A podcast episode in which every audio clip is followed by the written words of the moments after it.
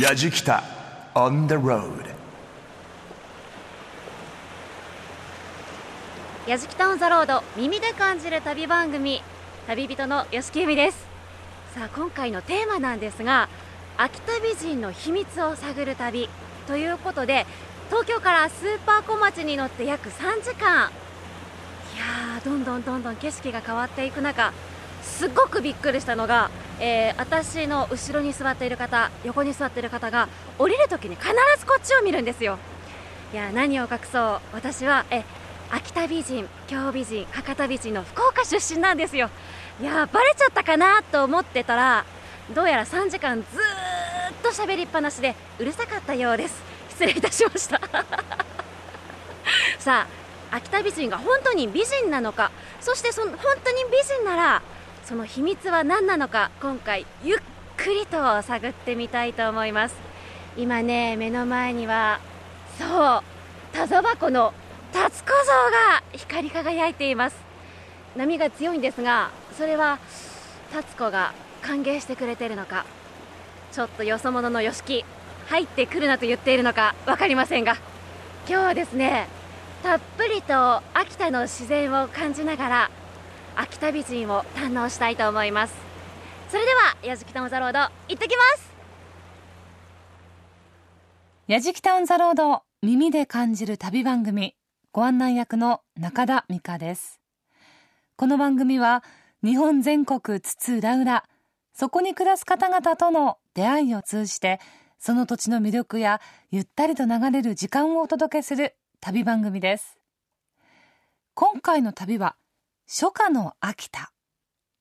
秋田といえば生ハゲ秋田犬きりたんぽ秋田小町とありますが何といっても秋田美人日本三大美人と言われる秋田美人これが今回のテーマです。色白で肌のキメが細かくて日本一綺麗な肌と言われていますがなぜ秋田の地には美人が多いんでしょうか？福岡出身博多美人の旅人吉木由美さんが検証します。題して秋田美人の秘密を探る旅乳頭温泉角館。今回も旅の模様番組ホームページの動画や旅日記で楽しむことができます。ぜひホームページご覧になってみてください。さあ今日は何人の美人が登場するんでしょうか？やじきた on the road. やじきたオンザロードを耳で感じる旅番組旅人吉木由美さんが送る秋田美人の秘密を探る旅乳頭温泉角館歴史的に秋田美人といえば小野小町ですが現代なら壇蜜さん佐々木希さんに加藤夏樹さんが代表的でしょうか。実はスタッフが調べている中で司馬遼太郎さんの著書「手彫り日本史」に秋田の中でも特に角館界隈が美人の里という一節を発見しました。まずやじきた一行今年3月に営業運転を開始した秋田新幹線スーパー小町に乗って一路秋田へ。そこで田沢湖角館町観光連盟が秋田美人100人隊を結成しているという情報を獲得。この秋田美人100人隊隊長の木本千恵子さんと佐々木明子さんに突撃取材をしました。さあ秋田美人を語るにはまずはここからということで私はですねガーデンカフェデリカテッセの木本さんにお邪魔してるんですがこちらに秋田美人100人隊の代表でいらっしゃいます木本さんと、はい。そしてその100人隊の佐々木さんにはい来ていただきました。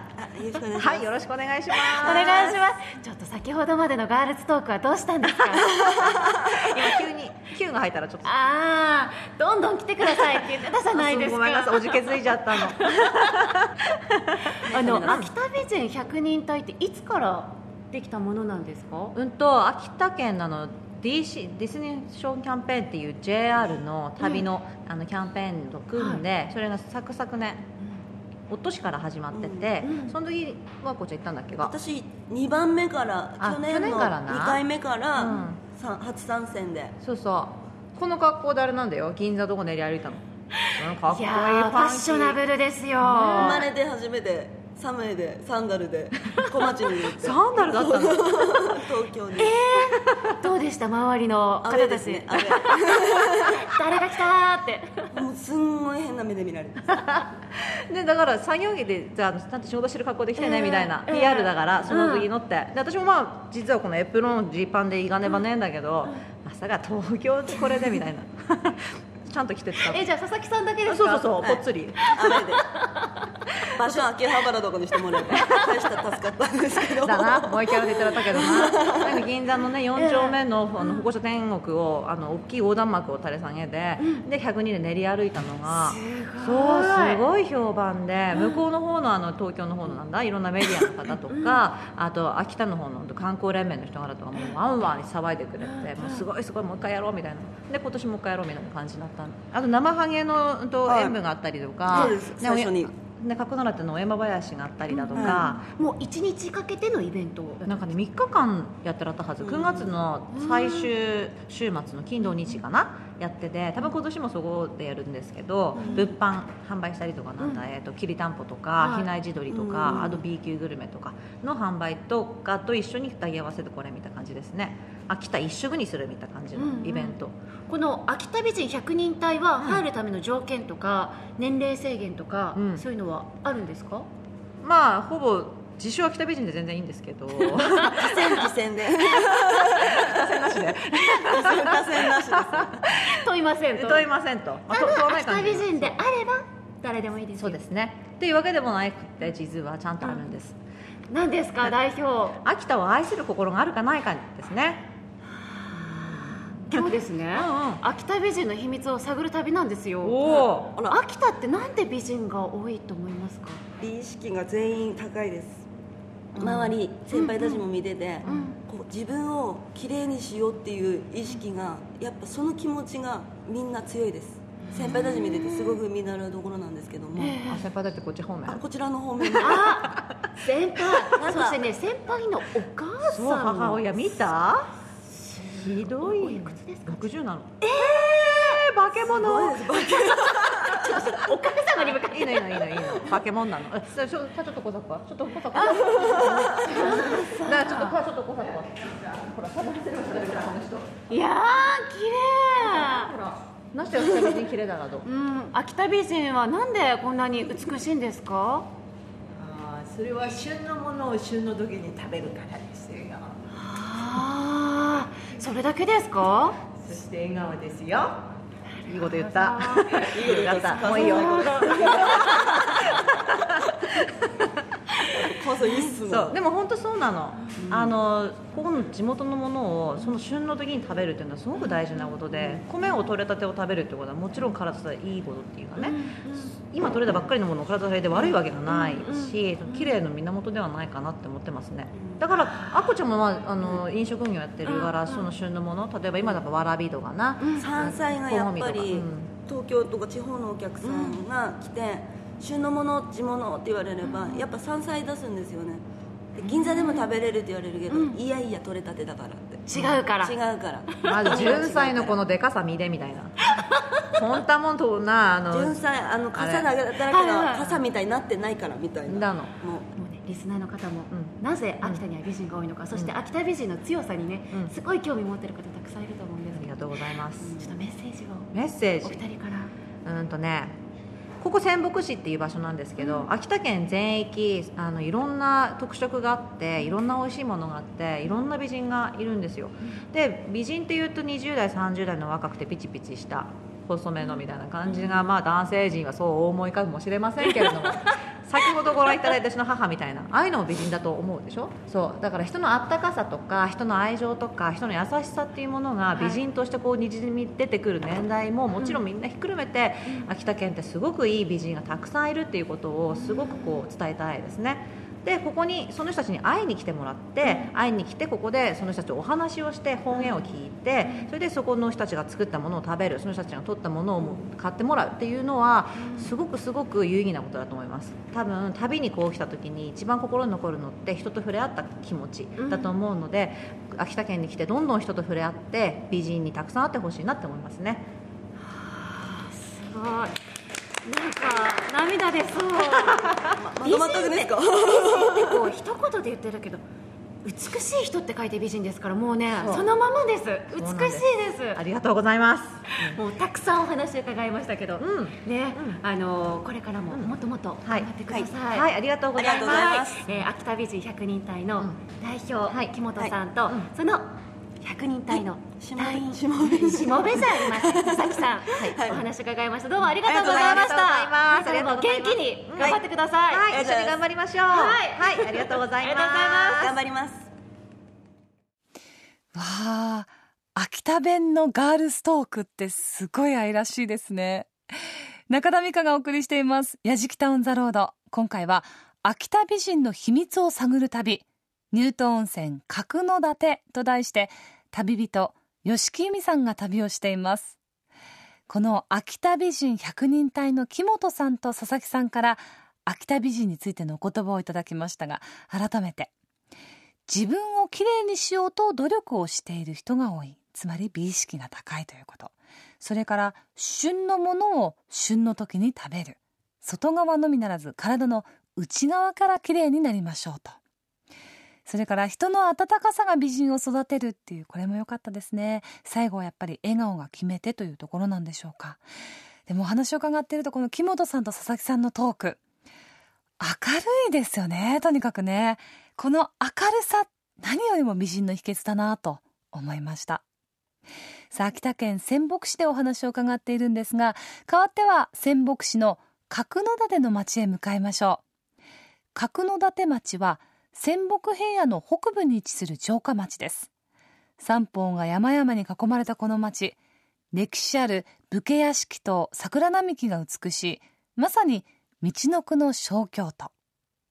かつての町割りが今でも変わらずに残っていまして築200年近い屋敷が立ち並んでしだれ桜が黒板塀に垂れ下がります。取材に訪れた5月11日は桜が満開だったんですがあいにくの花散らしの雨。これもまた風情があっていいんですよね。さあここからは角館歴史案内人組合の畠山聖子さんにご案内いただきます。やじきた on the road. さあここからは角館散策をしたいと思いますがこの方にご案内していただきたいと思います。角館歴史案内人組合、組合長でいらっしゃいます。畠山聖子さんにお越しいただきました。お願いいたします。よろしくお願いいたします。ちょっとあいにくの雨ですけれども、ね。はい。ものすごく前からこの道のく小京都歩きたかったんですけども、あそうですか。はい、このしだれ桜が本当に美しいですね。そうですね。この武家町にはぴったりという感じですね。またこの城下町、一歩足を踏み入れるとタイムスリップしたような雰囲気になりますなんですね。樹ね。木が大変多いですしね。実はこのあの城下町ははい1620年に芦名というお殿様によって、まあ今でいう都市計画によって作られた城下町です。はい。あのちょっと歩いてみるとわかるんですけども、道路の幅も大変広いです。ええ。あのよくねお客さんいっぱい来るようになったので道路を広げたのですかなんて聞かれますけども、ここに城下町ができた時からの道路幅で黒板塀から黒板塀までの間でおよそ6軒ですから、ええ。今でいう11メートル幅ありますこの当時の江戸の主道路で6軒半、およそ12メートル幅だったって言いますから、ええいかに大きな城下町だったかというのがお分かりかと思いますね。こうやって今お話を聞いている目の前でも人力車が通ってあそうですね道幅が広いので大丈夫ですね。そうですね。はいしだれ桜もかなり道路の方にしだれてきてますけれども、邪魔になりません。でもそれぐらいゆとりのある道幅で、そうですね。さあ畠山さんこれからどっちの方向に進めばよろしいですえーそうですね。まずあの。まあ、身分の低い下級武士そして中級武士というような形でこう回っていきたいと思います、はい。えっと、映画で「黄昏清兵衛」ってご存知ですか、ああの実はあの黄昏清兵衛では角館の武家屋敷が2軒使われてるんです。ええ。そのうちの今1軒にこちらなんですね、ああ確かにそうですね。はい、あの清兵衛が上越に行ったという、あの最後の方のシーンになりますけど、はい。そこのあの屋敷がこちらになります。ちょっと今鳥肌立ちました。そうだ。すごい。こちら、あこえーそうですね。こちらの町内は小人町といって、はい。お小人衆と言われている武士らが住まいしていたところです。うんうんまあ現在でいうところの学校の先生だったり、ええ。警察官だったりう、うん。そういう人たちが住まいしたところになりますね。ん。ですから道路幅もあのまあメインストリートよりはちょっと狭くなってますすねはい。でまあ黒板塀ではなくてこういうふうに芝垣だったり生垣だったりしてます。少し道を入ると雰囲気がまたガラリと変わりますねそうですね。はい。うわこちらのお屋敷松本家で撮影されております。こちら下級武士でしてだいたい40石ぐらいですから、ーはいえっと今で言うと350、60万ぐらいでしょうかね。であの角館の武家屋敷、まあ、ええ。いろんなところの武家屋敷こう特徴ありますが、ええ。角館の場合は、うん。まず門がある。はい。から門から母屋までの通路が長い。それからあの、うちは平屋建て。えそして敷地が広くて樹木が多い。これが、まあ、あの基本になります。であの身分が高くなればなるほど、うん。玄関の数が多くなっていきますがええ。こちらは下級ということで1箇所しかありません下級とは思えないほど立 派な作りですよ。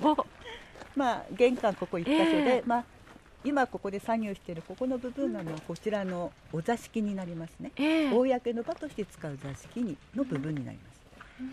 で角館というと特産品、まあ、伝統工芸品に樺細工といって山桜の樹皮皮を使ってはい。茶筒だとかいろいろありますけど、そういうのがありますけど、ん。それ以外に実はこちら板屋細工といいましてええ。こちらも伝統工芸品になりますで遠くから見るとちょっと竹細工のように見えますけれども、板屋楓という木が材料になってます。それをこう若木を1メートルぐらいの時に切ってそして水につけておくと柔らかくなってこう編みやすくなると引き裂いて編んでますね。とっても色使いも綺麗でね。女性から見るとね欲しくなるような、はい。こっちの横に黒いこう立体的になってるのがあるじゃないですか。はいあれがあの使い込んで奥の方に茶色になってますよね、ええ。あれ同じものです。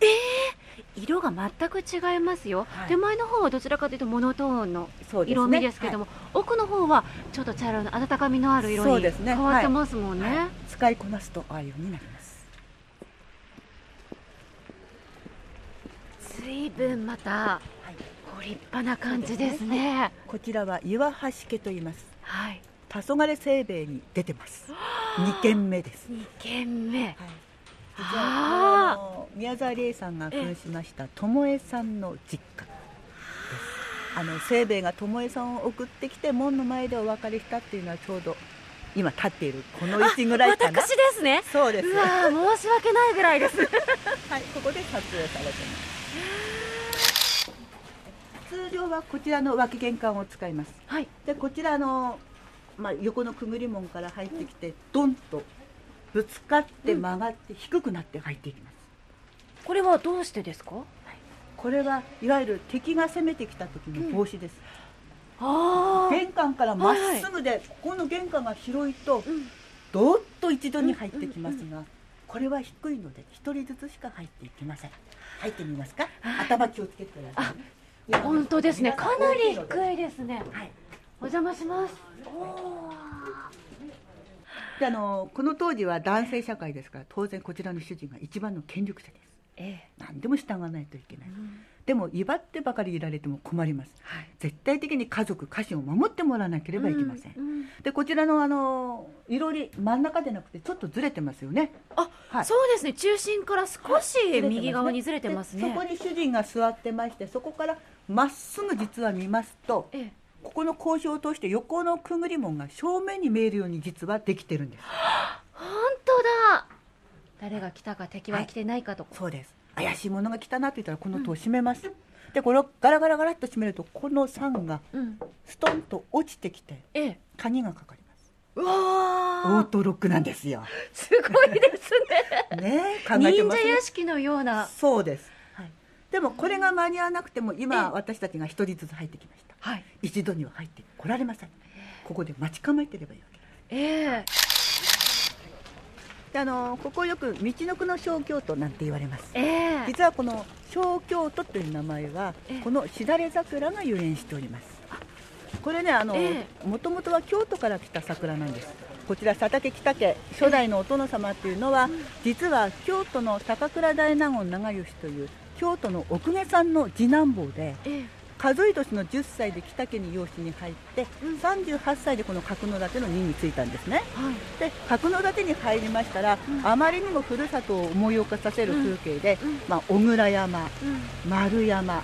鴨川、そして花鳥山をもじった花場山、ええ。まあ、京都と同じ名前を付けたんです。うん。で現在鴨川はなくなりましたけれども、まあ、それ以外は全て残っておりますで今度は自分の息子があの嫁さんをもらう年頃になった時にえ何としてもやっぱり京都の人をとこう願ったんですね、うん。はい、そのためにあのやはり京都の奥下さんの娘さんがお越し入れすることが決まった。えところが今度はそちらのお嫁さんの方の親御さんが心配した。うん。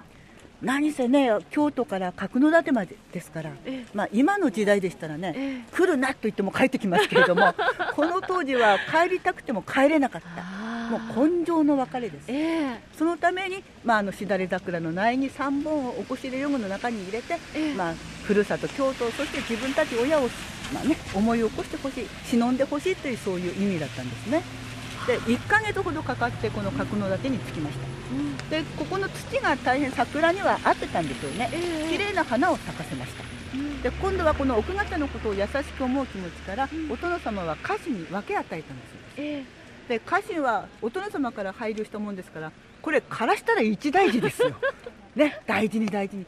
そして自分たちは大事に育ててるっていうのが分かってもらえるのは、つまりここを殿様たちが通った時に見える場所ええ。ですからこの一番表側の玄関脇ですよね、ええ。ですからしだれ桜は道路ではなくて全て敷地の中屋敷の中に植えられてます。あでこのあの奥方はええ。あの、まあ、数え年の16歳でお越し入れして、ーうん。13年間ですから29歳で亡くなってます。でやはり一度も京都に帰ることはなかったということですね。ただお付きの人たちは、まあ、京都から一緒に来た人方もおりますから、こう京都に行き来してまして、そしてまあいろんな文化から着物とかね食べ物、いろんなものが京都から運び込まれてきてますなのでここはあの、まあ、武士の町ではありますけど、どこかちょっとゆったりしたような雰囲気っていうのはこの京都の流れかもしれないですね。やじきた On the road ということで一周してきまあっとした。いう間はいに一周終わってしまいましたね、い、やーこのすごく歴史のある街並みを歩いてみて、改めて角館って自分が知らないはずなのに、足を踏み入れたことがないはずなのに懐かしくなるっていうのは、やっぱり日本人だからなんですかね。そうでしょうね。はい、落ち着きますしね。ええはいそれにしても、うん秋田は今日はあの女性が美しいってことでいろいろ見てきたんですけども、あはい畠山さん、はい秋田はなんで美人が多いんですか？水うん、でしょうね。それから日照時間が短いのでうん、色白の人が多いと。もう本当に畠山さんもお肌がツヤツいやヤで、いやいや そんなことはございません。私はあの外してください。お願いします。角館本当にあの散策、はい。楽しかったです。あ、そうですか。はいありがとうございます。また季節を変えてええお越しください。今日は案内人畠山聖子さんにしていただきました。また遊びに来させていただきます。どうかよろしくお願いいたします。はいありがとうございましたはつでもお待ちしてます。やじきた On the road やじきたオンザロードを耳で感じる旅番組。今回は秋田美人の秘密を探る旅。乳頭温泉角館と題して旅人吉木由美さんがお送りしています。この角館の街本当に素敵で個人的にも好きでま仕事とそれからプライベートも合わせて何度か足を運んだことがあるんですけど歴史を感じさせるこの城下町この美しい街並みを眺めながら歩いてるだけでも心が美しくなりますよね。そしてこの角館歴史案内人の畠山聖子さんから秋田美人についてのお言葉をいただきましたが水がきれいであるということそれから日照時間が短い。日焼けをする機会が少ないということで本当にね真っ白な肌をした美しい美人が多いんでしょうね。さあ肌といえば続いてはいい温泉が美人のもとではないかと考えた矢敷田一行。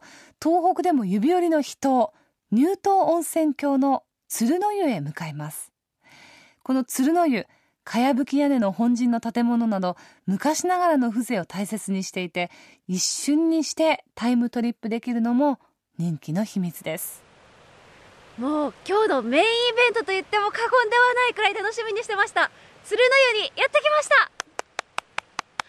まだね雪も残っていてなんといっても日本昔話のような世界にタイムスリップしてきたみたいです。だってかやぶき屋根ですよ。生まれて初めて生で見ました。今から乳頭温泉に入って美味しいご飯を食べてたらふく美味しいお酒も飲み大満喫したいと思います。鶴の湯の鈴木さんにお話を伺いたいと思います。よろしくお願いいたします。どうぞよろしくお願いします。ものすごく雰囲気のあるあの日本昔話に出てくるような雰囲気の宿ですね。あありがとうございます。この雰囲気を、まあ、大切にしておりますけども。鶴の湯といえばすごく歴史があると思うんですけれどもどれぐらい前からあるものなんですか、えー、回答はあの1600年代ですね、はい。まあ、旅館としては1701年というあの記録があるようですけども。乳頭温泉郷の中でもかなり古くの歴史があるということなんですよね。そうですね。乳頭温泉の方では私どもが一番古くて、まあ、その後が黒い温泉さんもやっぱ300年以上の歴史があります、うん、鈴木さんが感じる鶴の湯ってどういう良さがありますか？うんそうですね。やはりこの古い雰囲気、まあ、テレビも何も置いておりませんので、まあ、一般的なあの世間からちょっとかけ離れたそんな感じを思い出していただければなというふうに思いますのでなるべくそういう雰囲気を壊さないような持続してまた継続していくことがこれからも大切かなと思います。時間がゆっくり流れてますよね。まあ、そうですね、まあ、ですからお風呂の方とか特に時計とかは置いておりませんのでなるべく時間を気にせずにお楽しみいただけまあ、あののんびりしていただければなとは思っております。いろんな音が聞こえてますけど そうですね。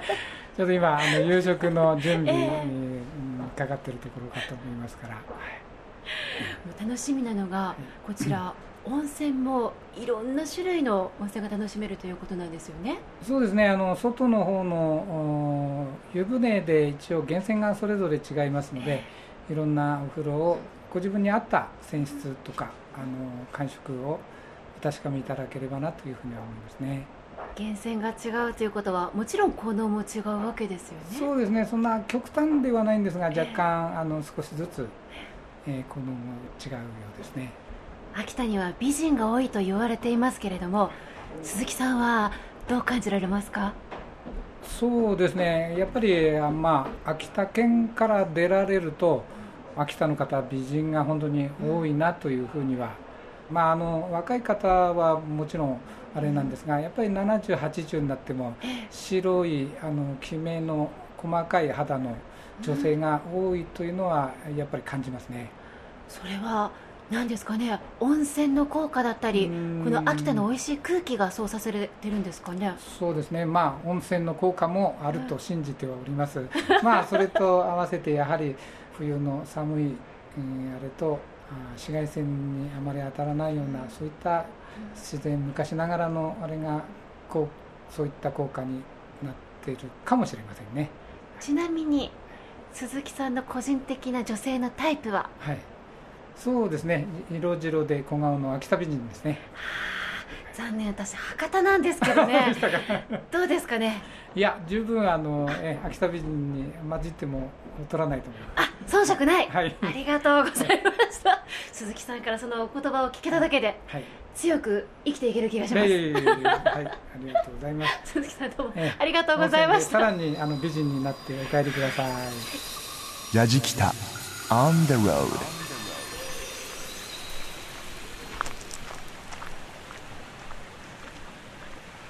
テレビはおろか時計もない聞こえてくるのは近くを流れる川のせせらぎとカエルの鳴き声日常を忘れて心の底からゆっくりとできそうです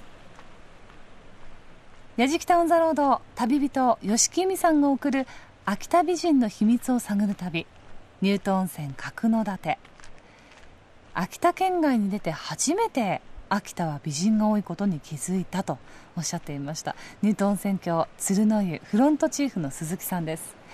鈴木さんからも秋田美人についてのお言葉をいただきましたが70歳80歳でもきめの細かい肌の女性が多いとおっしゃっていました。いいお湯がもちろん要因の一つですが冬の寒さ肌がキュッと締まってそして紫外線にも当たらないから。旅人の吉木さん乳白色の温泉にゆったりと入ってそしていろりの炭火で串焼きにしたイワナや山の幸満載の料理をいただくことにしました。まず小町団子。はい。これ宇治方のまずね、オリジナルになってますね。秋田小町ってご飯あるでしょ、はい。あれを潰してねあの吹きとかいろいろ混ぜて、それでね中に山芋入れてちょっと油で揚げるんだよね。それであときのこのあんかけしたね、ええ意外とヘルシーな感じでの、あまずきりたんぽちょっとアレンジしたような感じなんだよな。うん。それでもう、はい。大体山の田舎料理なんですけども、山菜が今主に料理の方に出てますけども、こちらがあの小ごみというね。立派な大きさですね。ね。これやっぱりこっちの山はあのダイナミックだからねこういう山菜でも宝庫でいろんなの取れるんだ。それでこちら真ん中が、あの本菜という吹きの葉っぱに似てるような葉っぱがつくんだけども、これがまず風味度がそういうなんか春の香りがするあの山菜でございますね、はい。それであの一番左側、これがあのシドケといってまず大体山菜の王様って言われてるんだけども、はい。もみじの葉っぱみたいな葉っぱがついた感じの山菜なんですけどもみじ傘と言いますね。それであとはこちらがあのキノコのホイル焼きであの中開いてみると、はい。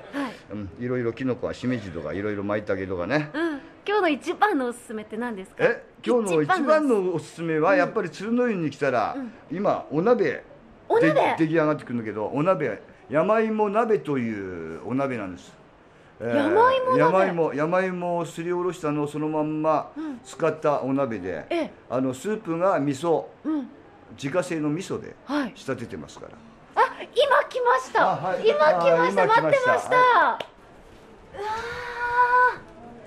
ー。いっぱい山芋のお団子入ってますね。そうですね。白いまん丸い団子が、うん。これが山芋をすりおろしたのをそのまんま使ってますから。すりおろしてそのまま入れるとこうお団子状にええ、あのすりおろすとあの本当にあの粘りが強くてね、あの長芋とかああいうのと違って、あのあんまりゴツゴツした芋なんだけども、すりおろすと本当にあの粘りが強くてね、あの文字みたいになるんですよ。文字。うん、いろりでうん、そうそう。山の芋鍋、うん。いただくっていうのはまた雰囲気がいいですね、いいでしょう。やっぱりいろりっていうのはなかなかね、今あの。うちもなくなったから本当な。いいくらこっちの田舎でもね、今こういうの大切だよな。やっぱりこういうあったかみ。何とも言われない炭のあったかみとかね、あとこういう煮たぎしてもやっぱり炭のあれっていうのは焼いてもあの煮たぎしてもなんとなく柔らかくなんか料理が柔らかくできるよな。本当に。うん。あの、ええ。こうやっていろりが混んでるだけで人と人との距離がぐっと縮まりそうそう。ますよねうん、だからこういろりの周りで一緒にこうねうん。あのお酒交わしたりあの、うん。一緒にご飯食べたりとかうん。すると、なんとなく本当話が和むよなお父さんと初めて会ったとは思えないですあそうですか、はい。あそうですね。それぐらいだとね、近づきますね、それではお膳に彩られたお料理いただきたいと思います。私はねまずは目の前にあるこのね秋田小町を潰したお団子一度揚げてるんですよね。しっかりこうやって中を開くとお米の一粒一粒見えますねできのこのあんかけと一緒にいただきます。うん。ご飯の周りがイカ揚げられてるからしっかりあんと絡みますよ。美味しい。そして立派なこごみですよ。500円玉ぐらいあるんじゃないの？いただきます。聞こえますか？シャキシャキしててあとねごまであえてるからごまのいい香りと山菜のほろっとした苦みめちゃくちゃ合いますね。春ですよ。そしてフキの葉っぱに似た本菜いただきます。初めてです。うん。最初口に入れた時は本当にフキのような香りがするんですけどなんだろう。香りがね春菊の茎の部分に似たしっかりしたね香りがある山菜ですね。うん。あ最後までちゃんと味が残りますよ。美味しい。そしてきのこのホイル焼きいただきます。立派ですよ。うーん。舞茸ってこんなに味濃かったんですね。美味しい。そして最後は秋田といえば秋田小町でしょう。いただきます。うん美味しい。甘みとあと粘り気もちょうどいいですね。やっぱり秋田最高です。うん。ご飯だけでいけちゃう。ラジキタ On the road. 若返りましたよ。実感ありますもん。どうですか？見えないね、えー、4種類の源泉があって白湯黒湯中の湯滝の湯。もう贅沢にも全部4つ全部入りました。中でも、えー、白湯が美人の湯黒湯が子宝の湯ということで両方たくさん入りたかったんですけどあんまり欲張りすぎてもということで白湯に何回も入りましたけどもね。とろけるような質感であのちょっととろみのある化粧水がパーッと肌にまとわりつく感じ。もうねこのままずっとここにいたいって思うぐらい気持ちのいいお湯でした。なんといってもいろりを囲んでの山の芋鍋。そしてやっぱり串焼きですよ。イワナの丸かじりは夢ですよ。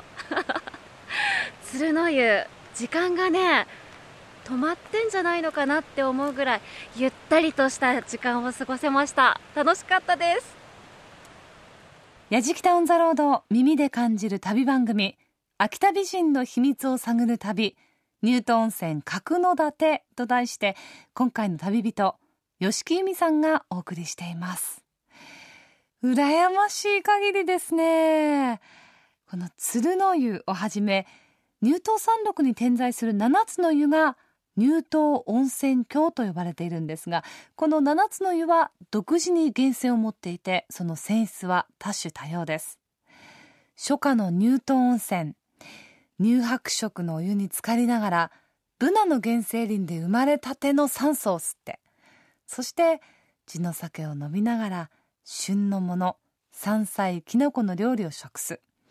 もう大地の恵みが溢れています。もうこの乳頭温泉のお湯も間違いなく秋田美人の元と言えそう。うわー本当に行きたくなってきました。ぐるりと回りまして武家屋敷近くの檜内川の桜のトンネルに来ています。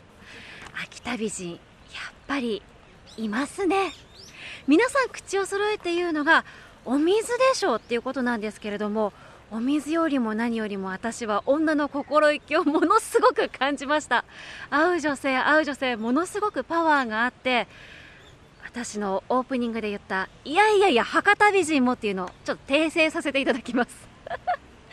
地域地域にはより女性が輝いていますが秋田はよりそれを強く感じましたね。すごく凛としてて強い。あこの女性にまた会いたいなと思ってしまうぐらい女性から見ても魅力たっぷりの女性が多かったです。またねあの男性も女性もですが年上の方に対して例えば70代のおばあちゃんもまだまだ綺麗なんだよって口を揃えて言っていたのがすごくあ秋田っていいところだな。また来たいなと本当にしみじみと思いました。新緑の季節。夏秋冬1年を通してまた秋田の旅を楽しみたいと思います。今回の旅人は安木由美でした。Yajikita on the road grooves and moves your day. やじきたオンザロード秋田美人の秘密を探る旅乳頭温泉角館いかがでしたでしょうか？もうこの桜の時期の角館それから乳頭温泉の旅聞いてるだけで心が癒されますね。早速私も計画をしたくなりました。そしてこの秋田美人に関しては次回もまたご期待ください。次回は食をテーマに秋田美人の謎に迫ります。旅の模様は番組ホームページの動画旅日記でも楽しんでいただけます。放送終了後はポッドキャストでも配信していますのでぜひホームページ一度ご覧になってみてください。アドレスは www.jfn.co.jp スラッシュやじきた。www.jfn.co.jp スラッシュやじきたです。やじきたオンザロード。ご案内は中田美香でした。